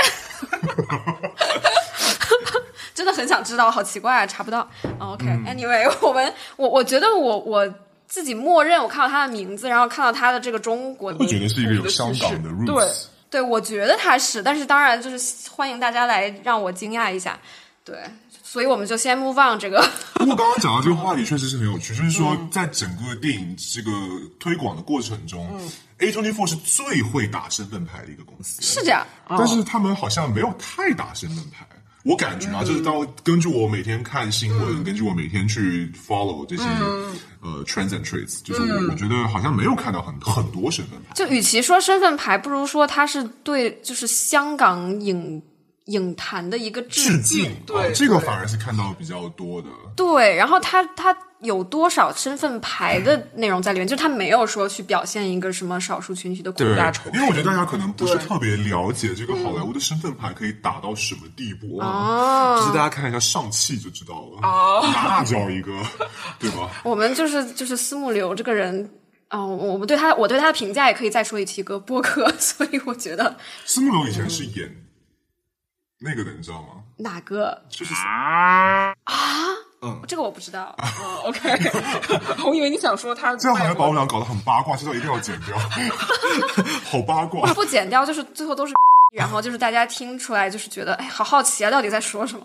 但是就是没有办法告诉你。对，我所以我觉得他这次没有打身份牌，反正他们打那种就是种族一家亲啊，就是那个、是那个 Jamie Lee Curtis 还有那个 Kate Blanchett 的那个、跟那个杨紫琼组 CP 这件事情，就让我觉得这公关做得好，是是是。种族一家亲做得好。而且我觉得在这个片子上，他们很明智，就是你用这个片子去打一个所谓的这种 minority 牌、身份政治牌，其实会引起人反感，但他本来就已经不需要这个东西去给他增添任何话题性我，觉得现在美国其实对身份政治，我就是所有人也都是很反感的。对，就很很累，很疲惫。对，这就很像当年那个就是 civil rights，就是民权运动进行到后期之后，就开始出现那个 All in the Families，就是那个呃 Norman Lear 的那个 sitcom，一个就是。全是白人调侃黑人的一个 sitcom，就是我觉得美国现在差不多到了这个阶段，他已经要已经疲惫到触底反弹了，对对对对对。不，我我们怎么能叫身份证是触底呢？那是不可以的。啊，这是有道理的。我就是作为一个很私人的角度来说，我觉得其实我在他的这种过于放飞的天马行空的这个风格里面，其实我看到的是一种不自信。嗯，我觉得这种不自信当然也像我们刚刚说，它是体现在那个蹒跚的叙事里面，就是他这两个人他是不自信的，就他在整个过程中，哪怕他最后做出来了一个这么炫酷的东西，但是他做的过程中是不自信，而这种不自信是可以从他的过分中、不懂克制中。呃，这种不懂克制，我们可以打双引号，不懂克制中去发现出来的。我觉得这两个人是不自信的，而这种不自信不是说来，不只是来自电影人的一种不自信，很多时候也是来自亚裔讲亚裔故事的一种不自信。嗯，对，所以我觉得我不知道你怎么样，因为我我觉得我之前我自己在写作的时候，我也会有类似的感受，就是当我想要讲一个故事的时候，我很想去 impress，我很想去就是取不是取悦啊，我很想让别人觉得我这我真的很好。嗯，所以就是在这样一种情况，而且也没有别人带我，我没有任何的这个导师来告诉我你不用这么做。嗯，所以你就会你就会以这种倾其所有的姿态去做这样一个东西。你觉得他有点用力过猛，在这些方面是吗？我觉得这是我觉我觉得这个过猛不一定是一个负面的评价，我觉得这个我更多是一种姿态吧，哦，很像是一个一个倾其所有的姿态。嗯，我觉得这种姿态可能是其他的种族的导演不一定会有的。嗯，对我我同意，其实我是有看到的，而且就是，嗯，我觉得这个你说的这种所谓的不自信，在我看来，它也像是一个说我要用一个站在另外一个就是主流的视角去审视自身。嗯，然后我就像照镜子一样，但是你又不是有凝视感，对，你是知道自己是被凝视的，然后同时你也在凝视自己，就是确实有这种感觉。有点拧巴的状态。那种感觉，我觉得是，我觉得我们我们虽然把这个东西讲的有一点呃沉浮，但是我觉得确实这是一个很真实的感受，就是我们自己作为亚裔在创作的时候、是有这种感觉的。你不断的在反省、审视自己没错，用一种你自己也知道不对的东西在审视自己。是对。对，而且那那一种东西是会最后反映到你的作品中去的。那我觉得在《瞬息全宇宙》的这这这这个案例中，就是他用了一种过分的呃花哨来装点自己。嗯嗯所以我其实有点好奇，这两位导演他们作为一个导导演组合的创作模式，就是、对，其实就是，但这好像目前没有任何幕后揭秘，就是这个部分他们很多人也不也不愿意不愿意爱不愿意。透露。对对对对对，他们两个到底谁做了什么？具体有对，这种时候可能就是这个时候，我们就是说，如果有朋友是电影界的，对吧？以后就去他们的剧组，做一下那个，对吧？助理导演什么的。他们很喜欢用熟人，就是都是就大学里面的同学。那可不就我们 我们的朋友们，对吧？大家听这期节目的朋友们，大家努力一下，努力一下，给我们一点线报。嗯，可以可以。刚刚这个话题其实接着可以对比一下 Nope，、就我觉得 Nope 好像就是，我觉得相比对比 Nope 来说，Nope 就是一个更自信的创作。嗯，它非常的一很很一板一眼，就是打双引号，是一个积极的一板一眼，就是一个很很正规的，嗯嗯，一下一下子的。就你慢慢来听我讲。哦，对你给我这个时间，我的商业片就是这样做的。对，我很我很自信的告诉你，这个故事我想抄斯皮尔伯格就是这么抄的。啊，这就是我的当代大白鲨哦，我的侏罗纪公园。啊，然后我要讲凝视就是克鲁呃克克克克苏鲁，克苏鲁啊，然后然后我要我要讲黑人的梗，我就把马放出来，嗯。就是我觉得他的这个元素用的会，我觉得对我来说会觉得更更有更 masterful，嗯，更精湛一些，对。对，但我但我觉得就是在整个排序的过程中，你觉得顺序全宇宙好还是 No 更好？我觉得顺序全宇宙好像又有点更有趣了，对，而且是不好说真的。很很难去比较这个事嗯情，但是这两个片子都是你看的时候会，嗯，是很好的观影体验，并且你也，但是你要真说的话，就是他们完全是两种不同的观影过程。而且而且 Nope 是一个标准的环球的商业片。嗯，瞬息全宇宙，我感觉 A twenty four 之前好像也没有他们可能把它当做一个特别那个的项目。我觉得他们在他们看来本来是一个小打小闹的东西，嗯一个他们可能本来觉得会有，比如说几千万的票房，没想到最后到了一个亿，对吧？我觉得这个可能他们自己也没想到。这个也可以对标一下《引入尘烟》，就相同的这个票房走向。啊，就是此处艾特一下抖音的新加坡负责人。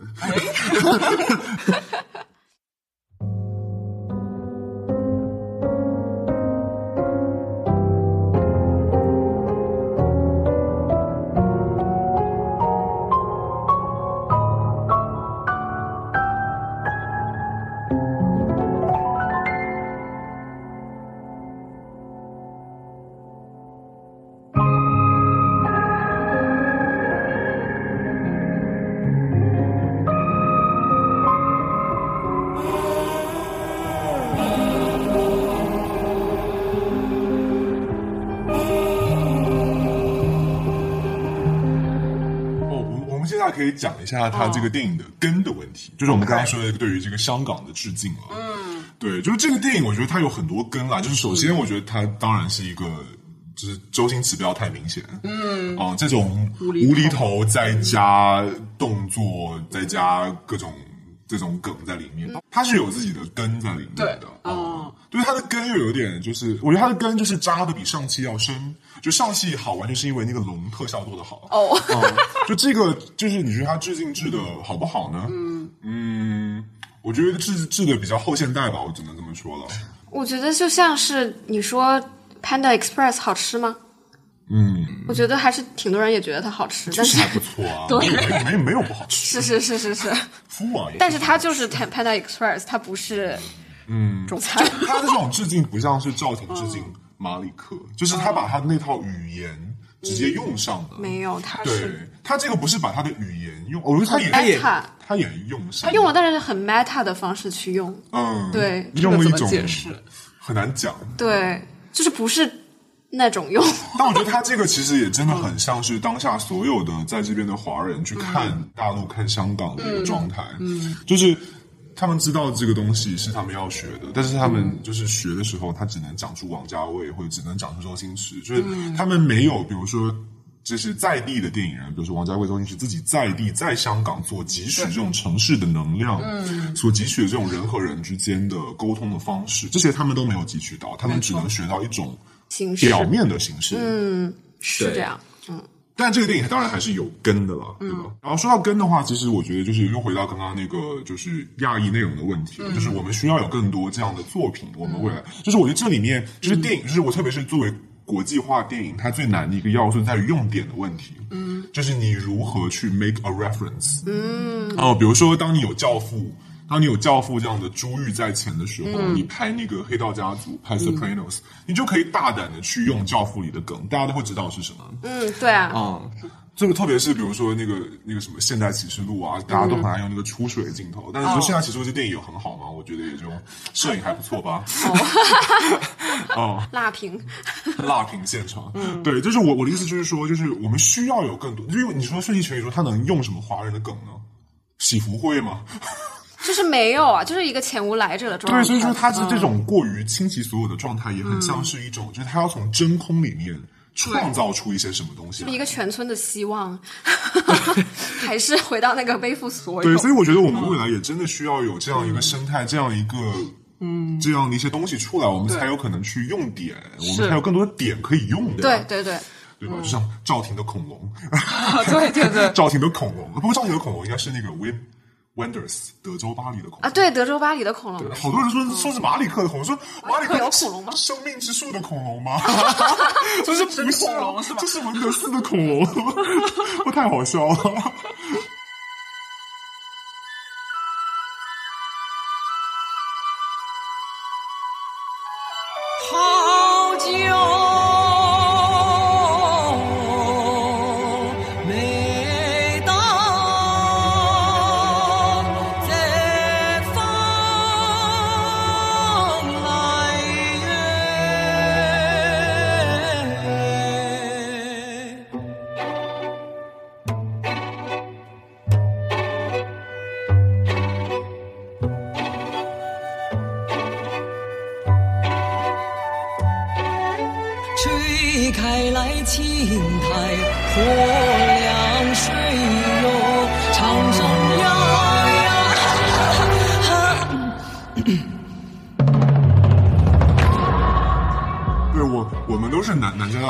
但我跟祝可不一样，是祝可是一路从南加大上来的。我以前是西点，我我在我在部队经历了一些奇怪的训练。对对对，Leo 的这个过去非常扑朔迷离，非常的曲折。对，但他知道，确实知道很多内幕消息啊。对我有我我有个朋友，特别好朋友。我当时我来洛杉矶的时候，他他跟我说，他跟我吃过饭，然后他跟我说。呃，就是说，他从波士顿，他在 Emerson 毕业，他从波士顿搬到洛杉矶时，他最大不适应的就是这个文化环境啊。哦，这第一就是东海岸一个东海岸的纽约跟波士顿就是艺术的天堂，对吧？你每天走下楼就可以在大剧院里面看戏，而洛杉矶的剧院就只有演《冰雪奇缘》，还有《Jesus Christ Superstar》。你不知道那个那个那个。Hamilton 来 L A 的时候，大家都就是狂欢到高潮嘛，就是就大家都没见过这么好的东西，五年啦，就这么一次，就就那种感觉，你知道吗？就是他说哇，这个东西真的是没见过，真是太好了。对呀，开天眼啦，我的妈呀！我这时候也给他驱个魅，而且 Hamilton 也就就还好哈。就是很多人觉得他过誉了嘛，对，嗯，其实还可以，还可以，还可以，我们要支持。但是就是对西海岸的人来说，尤其是像我这种在西海岸一带待了十年。觉得太好，就是刘姥姥见到了大观园里面的某些东西。哎，不过说到这个，就是说，哎，我们刚刚说，就是说，这个就是在东海或者说在波士顿这样一个地方，你 queer，包括你的这个你的 pronouns，嗯，你的这个表称，呃，pronouns 叫什么？就是你，就是你，你，你，你。你想要被称呼的那个就是，they them theirs she her 对对对对对，因为其实，在中文里不太存在这个，其实就是你的性别的表征。对对对，你希望自己被定义成什么样？对，就他的那一种包容性、那种全纳性的那种社区感，在西海岸是不存在的。嗯，对我我我我我我那个朋友就跟我说，他去那个公司工作的时候，就是他就很不习惯自我介绍，也都没有人问他你的 pronoun 是什么。他是哪一年？他是二零一八年。哦，确实，我觉得就是西海岸是落后于东海岸的大概一两年的，对。对对，现在也有了，但是对，嗯，对，然后 Emerson 他给就是我也做一点调查吧，就这个学校它算是不是我做一点调查吧，就作为电影行业的人，大家都知道 Emerson 是一个呃。就是非常 LGBTQ friendly 的学校，而且他这种 friendly 就是不只是不只是说说而已的，就他真的是学生啊这个群体本身就非常的支持这个东西，而且他他们每年招生的时候也也愿意去招很多这样的学生多元化的。进来，不是他们故意去招，就是他们就是他们他们更能够接纳这样的学生进来，然后他们每年这个比如说学生的这个呃比如说这个电影节或者是以学生的一些作品的展映，也都能看出来这种。种呃酷儿的倾向，我觉得他们在酷儿上还是走的比较前面的，也不是说理论上很前面啊，就是说他们至少在做这件事情。他们是有一个非常有机的这么一个社群在一个社群内容，对你在那里讲，至少我觉得你在那里讲这样的故事，你不用感到担心。嗯，你不用觉得哦，这个东西真的是好边缘的东西。或者你你你不用太过自我凝视，是不是会这样？对，而 Daniels 作为就是 Emerson 的校友的话，我觉得他们的这个电影，它的这种酷儿性，我觉得是有。就是它的酷儿性不是说挖到很深哈，不是说像比如说像泰那样就已经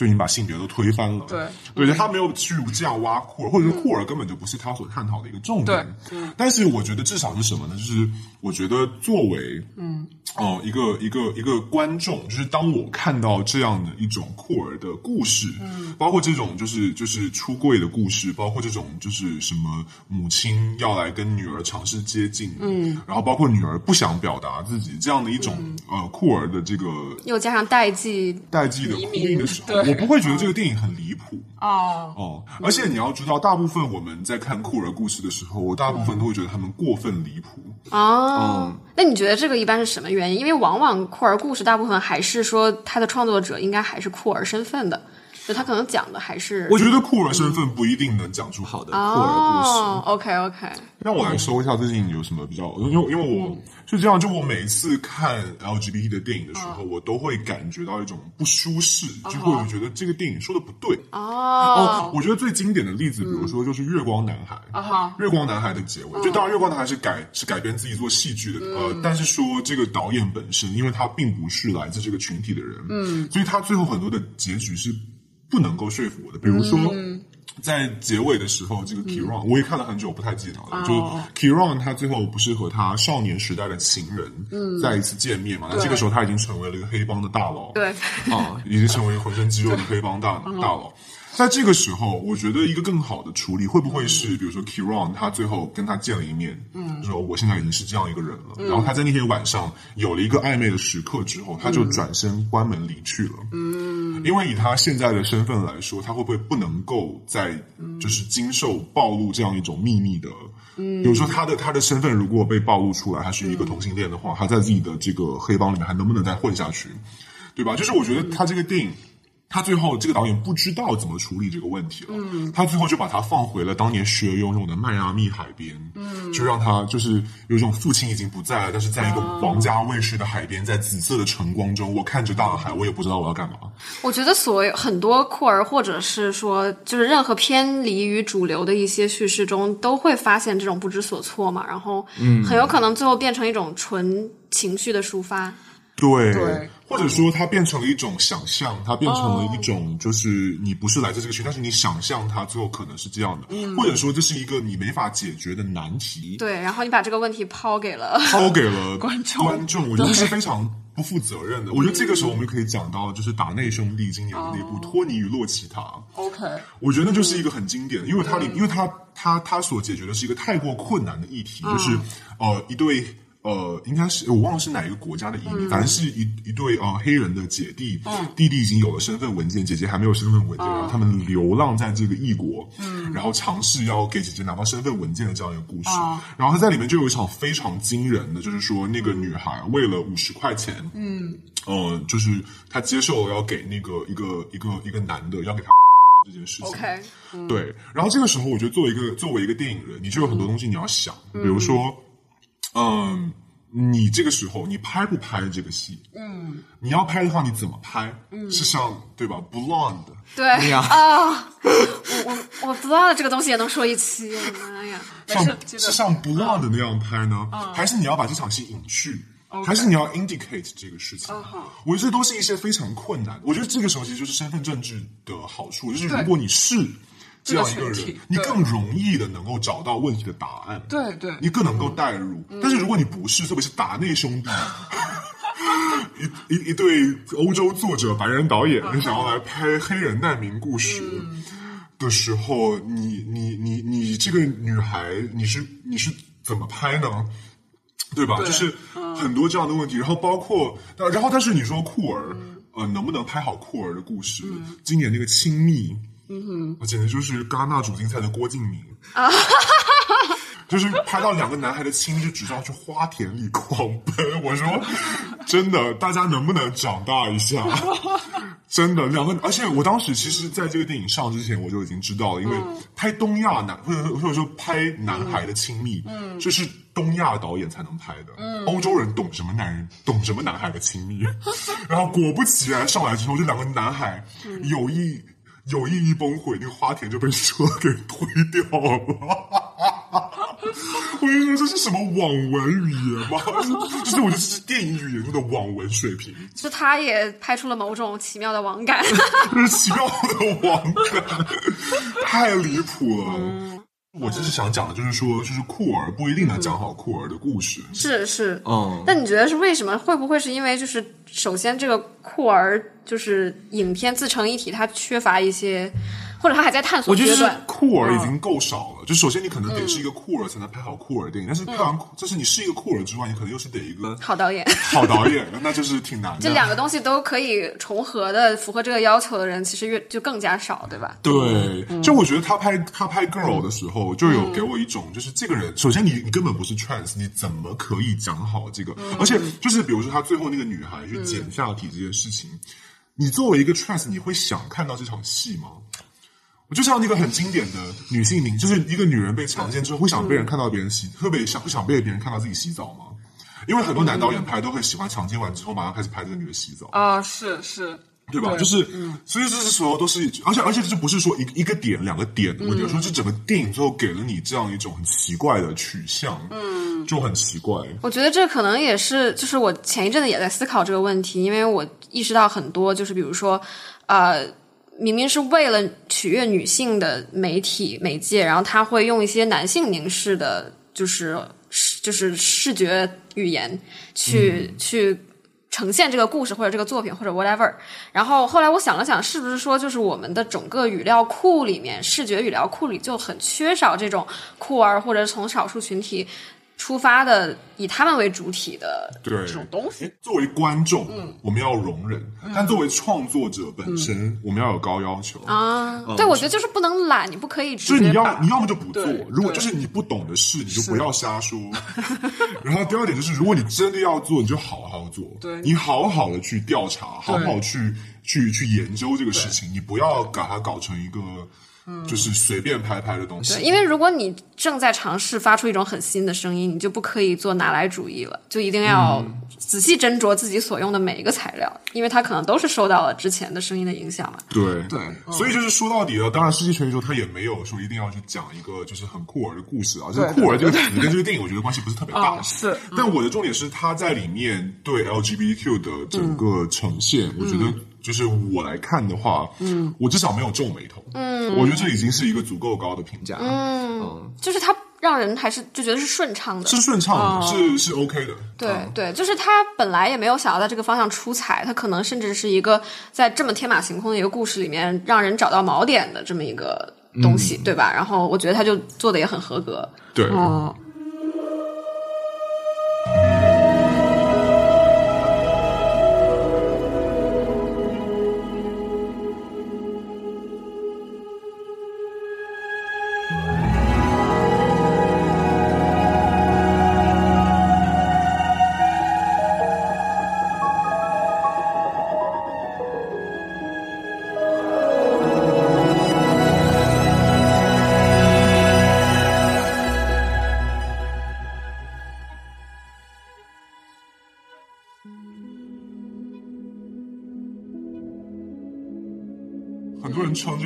做 Cosmic Washing Machine，宇宙大洗衣机，宇 宇宙大滚筒。大滚筒可以可以，对，然后像那个 Indie Wire 还说这个电影叫做 Orgiastic Work of Slap Happy Genius，这个我就不翻译了，反正大家听起来就知道这个这个评论写的是非常好的啊。嗯嗯，是是是，就是他他用了那种可能你会去米其林餐厅吃分子料理会用到的词汇。可以讲一讲你见到杨紫琼本琼的这个事情？就有一天我跟一个客户去吃饭，然后吃饭我吃着吃着我就看到，哎。这不是杨紫琼，而且那个时候我刚看完《瞬息全宇宙》，可能是那时候可能是四月份吧，就以为自己疯了。然后他还没有，然后我还我还不好透露是哪一家餐厅，OK 怕大家会去追星。所以是他常去的餐厅吗？呃，我不知道，我只见过他一次。OK OK，而且那也不是一个很多好莱坞人会去的，它就是一个很普通，我就随便去了一家餐厅，大概是什么菜系可以说吗 是日本菜。？OK OK OK，、好，嗯，对，嗯、对，然后然后那个时候我其实就很想，我很想走过去追星 很想跟他介绍下自己是对啊，干什么的。为什么不呢？后来觉得有点唐突，有些冒犯，后来就算了。没有其他人注意到他，然后去找他。哎，没有哎，很特别，就很奇怪。而且他也很低调，不过他真的是非常非常非常好的一个人。就是你看他跟我不这样想起来，我有点偷窥狂。但他就看他跟服务员的整个互动，你就会知道这个人是一个非常非常好的人。所以服务员可能也没有认出他，对吧？可能也没有认出因为我感觉其实他在这边并没有说我们中国人心里面的那种知名度，嗯，没有达到那个普及程度。对那个，而而且我觉得那个日本餐馆可能也都是美国服务生，所以好像没有。是是如果是亚裔，应该会很熟。对，但是我我问了一些，就是我在这边美国这边的朋友，就是他可能就是从小接受美国教育，即使他生在亚洲的，可能上的也是国际学校，然后他就不太知道这个人，就是可能他恰好也不是很看电影。然后说是好几年没有什么特别呃啊是特别经典的作品是。是是，他之前有提到说，觉得自己接不到好的戏。不说到这个，我们又要说这个电影给了他一个，嗯就他在年龄上，我觉得是可以打满分的，就是给了一个上了年龄的女人一场好戏，我觉得这是一个绝对可以在这个事情上打满分的一个。对对对，然后我前一阵子还在跟朋友套呃吐槽吧，就是说在国内，包括当然也不只是国内，就是很多现象你观察到的，就是一个呃三十来岁的女演员，她可能就是跟他同年龄的男性还在跟十几岁的女孩子搭戏演情侣，但是他已经演这种同龄男人的妈，就是 就是而且已经要开始就是标榜自己是个戏骨才能接到戏了。是这样是这样大。霓虹姐，我觉得我们是不是录一期不就是得罪了太多人，然后刚这个一开门就臭了，就没有是夸赞夸赞，是是是是这样是这样。夸赞。但是你说人家接不到戏这个事情就有点，没事这没事。是北电导演最爱拍的《妓女妈妈》，啊天哪，得罪了整个北电。现在嗯，没事，这个这个咱们还是得罪得起的，因为我们就是互相黑的这种程度。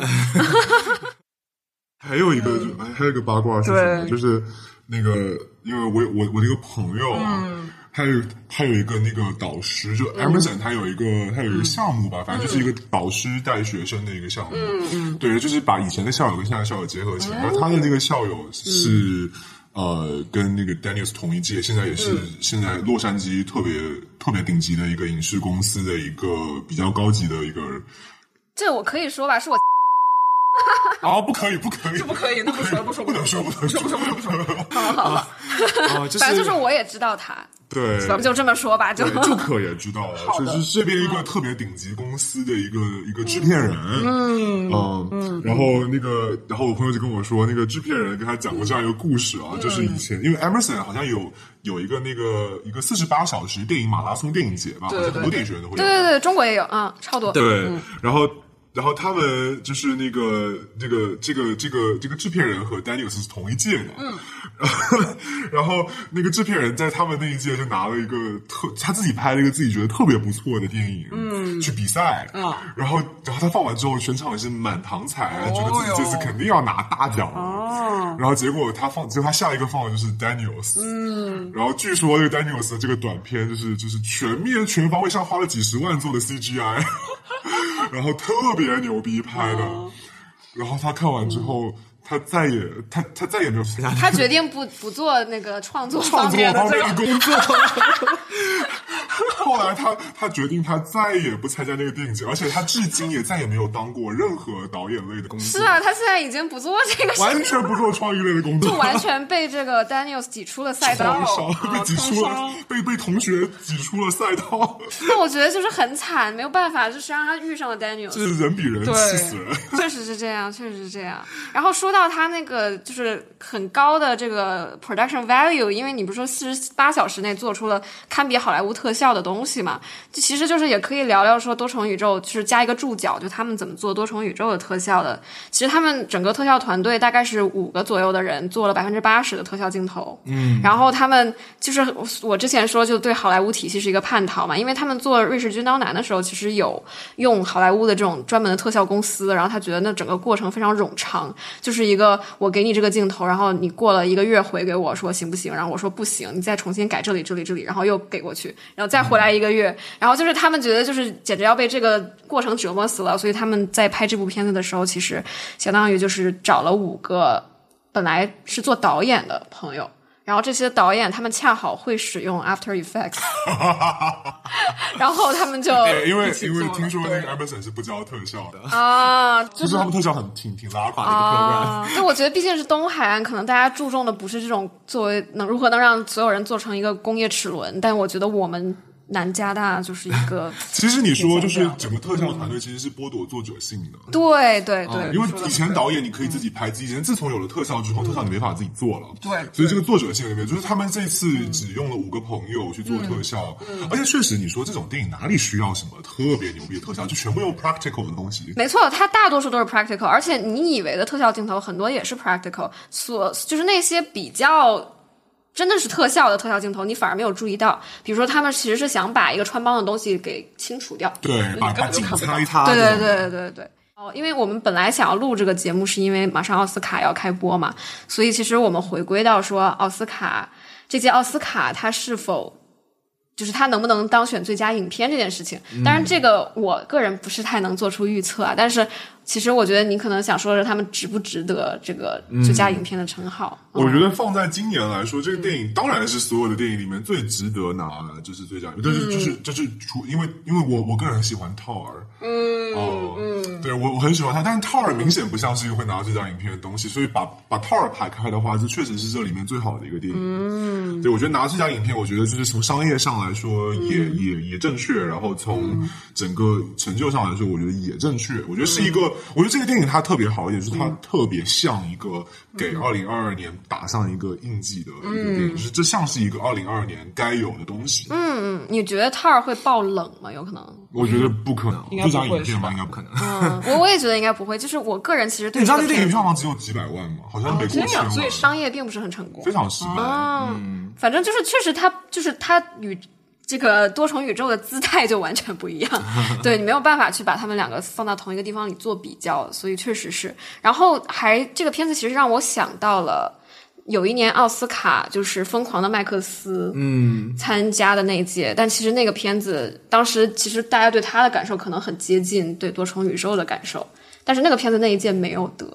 但是我在想，就是但是就是从那一年之后，每年都会有人念叨说，当时他怎么没有拿，怎么没有拿？但是当时奥斯卡还是在一个很高姿态的位置因为那是一个墨西哥三杰的时代，嗯，被对对被墨西哥人统治的奥斯卡，就是又说回到，其实那个时候每年都是奥斯卡，就是都是影片大年嘛，就是你你同赛道的或者同那时候每年至少都有两部，我觉得是非常优秀的电影。没错没错。不，像不像现在一一一部都很，呃，就是一部还要在那就是讲两个小时来 defend 一下。就是我们我们就是越来越吃力嘛，就是看电影看的，然后越来越难以去维持这个爱好。但是，嗯，这个片子我觉得就是让我爱电影这件事情更容易了一点，所以我希望它可以 对，大家不要再用奇怪的文艺片折磨自己了。这就是忠实于自己的欲望吧，求求大家了，求求了。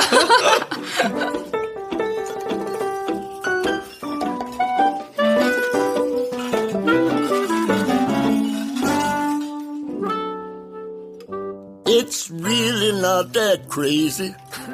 We're not that crazy, A couple of mammals making gravy. right? Together, you and me. A multi-species team. We're a family. Culinarily. Now we're cooking.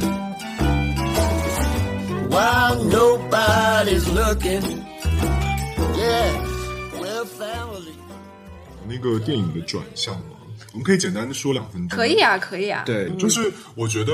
呃，因为因为之前说到红魔那篇文章，他在讨论说，就是当代的作者，因为它里面提了很多有趣的定义的观点啊。那那那那那几位嘉宾应该也都像是，应应该不是都像是，辣评就不经意的出来了。那几位嘉宾应该也都是上过。你想了半天，说出来是同样的话。那那几位嘉宾应该也都是对电影比较有研究。OK OK，对，但是我我会觉得，就是站在 media studies 的角度去想电影的未来，很多时候是不一定会很正确的，因为我觉得 media studies 首先它媒体研究这个领域本身和当代的电影就有大概二十年的区隔。嗯，就是你所研究的东西，大部分就像你说你要研究韩流，嗯，对吧？那你研究韩流，现在你在 media studies 里面去讨论，大部分还是比如说一九九七年。呃，薄荷糖就是江东 就是你你再往后，顶多也就能顶多顶多能聊到诗吧。啊，哦你缺少一些这种时间堆砌出来的 context。对，或者说你缺少一些，就是你对当下非常直接的一种观察，就他更多的是想要去寻找一种历史，当然这是肯定的，因为历史它是需要。就是它是需要时间去沉淀，而且需要过去，就是历史它必须是一个过去的东西，它不可以是一个跟当下还有粘连的东西。没错没错哦，这句话好像说的有点武断了。我也不是学历史的，我也不懂。就我的意思是，历史应该有时间的沉淀这样说比较比较客观一点。对，然后我所以我觉得说，只是从 media study 的角度来看电影的未来，他们会给到一些结论，比如说他们会认为，呃，经历了二战、经历了反文化运动的那一代导演会更有思想性，嗯，他们会比当代的导演更接近这个媒介的某一种真实，嗯。嗯，但是我个人不一定会很很很认可这个观点，因为就我在在我个人来看的话，就是以前就是的导演，他们可能能做到很多语言上的创新，嗯。嗯，就是他们很容易就能做出，不是很容易啊，就是 就是他们会比较能够去呃在语言上有一些创新，比如说就大家都还在讲的那个。呃，蒙太奇的诞生啊，然后大家很爱讲希区柯克，嗯，然后大家很爱讲这个呃，比如说法国新浪潮，就是或者说过往的这些浪潮，包括罗马尼亚在内，其实这些浪潮更多的是一个语言的革新，但他们也不是没有社会的背景啊，嗯，哦、就是，但很多时候我觉得我们记住这些浪潮，很多时候是因为语言，因为它带它给这个影坛带来一种新的风格、新的语言，嗯但是我觉得这个语言的大航海时代有可能已经过去了，嗯。嗯，就是我觉得当代的导演，你是不是很难再用一种主流的方式来探索语言了？嗯，就像今年探索语言的那个驴叫，最后就是没有人要看。嗯，就是我我个人会觉得说，就是对语言的探索肯定是要继续的，就是影像之书不可以不可以被关上，嗯，呃，它肯定还是要有接近媒体真相的呃影人去继续探索这个事情。但它还会是电影吗？你觉得？嗯，我觉得它会更接近装置艺术，我觉得它会偏向那个那个感觉。对，所以我觉得就是语言，就是我我想说，就是说电影的语言的大航海时代可能已经结束了。嗯，但我觉得这个就是我我非常 uneducated 的，非常、非常拍脑袋讲的一些、呃论点啊。大家如果有可以可以来补充我说的，嗯，哦、就我会认为说当代对语言的探索是乏力的。嗯，哦、然后我觉得电影不是没有下一个时代，电影是有下一个时代的。其实电影的下一个时代就是身份政治的时代。嗯，那为什么为什么这个是有趣的呢？是因就是为什么大家就是第一反应现在是政治正确，第一个反应是这东西不好。嗯，但我会觉得，呃，我们再拿红白蓝三部曲来说好了，就是蓝，比如说我们说它第一部蓝，蓝够不够经典？它当然很很经典。哦、但是他最大的问题是一个男导演对女性的了解也不过就不过就如此了，就是你找了一个这么天才型的女演员，然后有一个这么好的导演，有也有一个，我觉得在当代一九九三年来说，我觉得那对女性的描摹是比较前沿的吧。嗯嗯。哦，但是我就是呃，你还是不能够讲到很深刻的东西啊。就是像我昨天我有我有写到一段话，我就说，嗯看一下我写的是什么。我就说，就是仿佛电影所能成就的，好像也不过如此了。哦，就是好像这个经典也没有再深了，也没有再复杂了。就一个人的爱和自由，难道在电影的媒介里就只有这样而已吗？对，我觉得他现在看以前的作品，很多时候给我这种感觉是不够，嗯，它不够深，不够复杂，嗯，哦、然后他没有能够就是贴近那个真相，嗯，就是他还是在浮于表，就像就像我之前说，就是达内兄弟的那套系统为什么不再不再很实用了？嗯，因为当当代的导演尝试用个人的智慧，尝试用一种既定俗成的导演的方法去探索一些当代愈发复杂的议题的时候，比如说难民，比如说女性的这，或者比如比如比如说酷儿这样一些议题的时候，那些方法。它不再适用了，嗯，因为这个东西可能不再是一个导演可以去主导的事情。对对，对我认为，就是未来的导演可能会更像是一个编辑，或者更像是一个剪辑师我。觉得你说的特别有意思。嗯、对，就是你不能再去，因为我们就 Who the fuck are we，对吧？我们是谁呢？我们凭什么去创作一个比你更复杂的人物？可能本来影视创作它就是一个很中心化的过程，那是不是在这个去中心化的未对，其实是一个去中心化的未来。它也会变得去中心化？对对，所以我觉得这是很有趣的一个话题，就是其实我觉得导演未来他只是在选择素材，或者他只是在尝试着从生活的泥潭里面去挖掘出一些非常有趣的素材。所以这是为什么我觉得赵婷跟马里克这样的一个一个一个系统是在当下是非常受欢迎的，或者说是电影节所特别喜欢的因为它代表了一种电影的未来，就是导演他退居了。或者说，它是一个共享权威的过程。你把导演的权利也交给了你的演员，对对你让他来带着你走。对对哦，对你不再是一个完全中心化的。是的，是的，这这还算是一个 donut，对 是一个甜甜圈。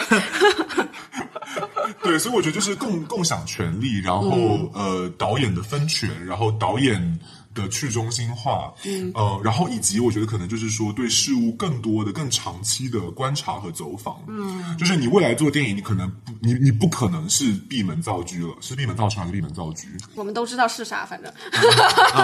对，就是就是你你不再可能就像以前一样，你坐在房间里面用自己的个人体验再去写一个故事，用生命去拍一部片。对，我觉得很多时候你可能要接受，你必须要走入社群中去，对，你要去了解他们的故事，你要知道这个人他在面临这个时刻，他到底会有一个什么样的反应。嗯，哦，所以我觉得电影的复杂性和它的社会性，有可能是它的下一个时代。嗯，然后你觉得它的作者性可能会被瓦解吗？嗯，我觉得不一定，我觉得是以另一种方式在存在。我觉得不，我同意对，因为因为我觉得就是我，当然这个我也是我自己的一个立场。我觉得的就是电影这个东西，它到最后，当然我们不跑不不排除 AI 最后造成了完全民主的电影，对吧？哎，绝对的民主就是绝对的暴力嘛。但是我的意思是说，就是呃，我我认为就是这个创作的过程还是有可能是很独裁的。嗯，哦，就包括导演你要去剪辑，你要如何去剪辑，是。哦，然后或者说你要像那个拍那个。拍那个岛屿上的煎熬，让那导演你拍一千六百页的剧本，然后你去剪辑室里面挑，啊，对，还是你要像詹姆斯卡梅隆一样，完全就是连这个人要做什么表情你都握在手里，这样一个绝对独裁的导演。嗯，所以当你把这个独裁的曲线画出来的时候，其实电影的未来是多样的。嗯，没错，也是一个多重宇宙。也是一个多重的宇宙。对，但我想说，就是其实就是说，电影它也许它的新时代，嗯，是一体的时代，嗯，是你如何，比如说你在酷儿上做到把酷儿这个话题讲清楚。对，啊，我觉得现在我们没有在影坛上看到把前沿的议题讲得很好的电影，就当代的，比如说古岭街还没有出现，就当代人还没有找到去描摹自己时代的办法。嗯，哦，是是，所以我觉得说说电影已死是一个过于精英主义的想法，就是是一个哦，是啊，以前欧洲老老白男学院派的时代确实已经结束了，但是第三世纪的世界，第三世纪的电影才刚刚开始，对啊，对啊，娃娃们才开始刚刚玩相机呢。对啊，第四电影、第五电影，对。对吧？嗯，这些东西才刚刚开始。很令人兴奋。我觉得你这样一说，对，我觉得是很是很有未来的。哦，对，戛纳还能再办一百年吧。对，但也也许等以后戛纳没落以后，就变成了一个中国的，不知道一个中国的什么顶级电影节吧，全世界人都在中国参加电影节。都有可能。我觉得现在这个，嗯，就是今今年就我觉得会发生很多翻天覆地的变化。对，我觉得二零二三年像是一个改变之年，没错，就是不同领域的人都有不约而同的提到这个事情。一个改变的变变革之年。嗯，所以就是我觉得我们第一期的播客可以在这个点上面结束，一个完美的对完美的收尾。是一个很有趣的、值得深思的点。我的先生，我操，好录完了。对，我们要下楼吃饭去了。就是希望大家有什么问题，有什么想参与讨论的，都可以在评论区留言。然后，嗯，也希望大家持续关注、订阅我们的播客。然后，嗯，我是朱可，然后我的这期的嘉宾是 Leo。然然后我们跟大家一起说一下再见吧。拜拜，拜拜大家继续看电影哦。I love you, I love you, I love you, I love you, I love you, I love you, I love you, I love you, I love you, I love you, I love you, I love you, I love you. I love you. I love you. I love you.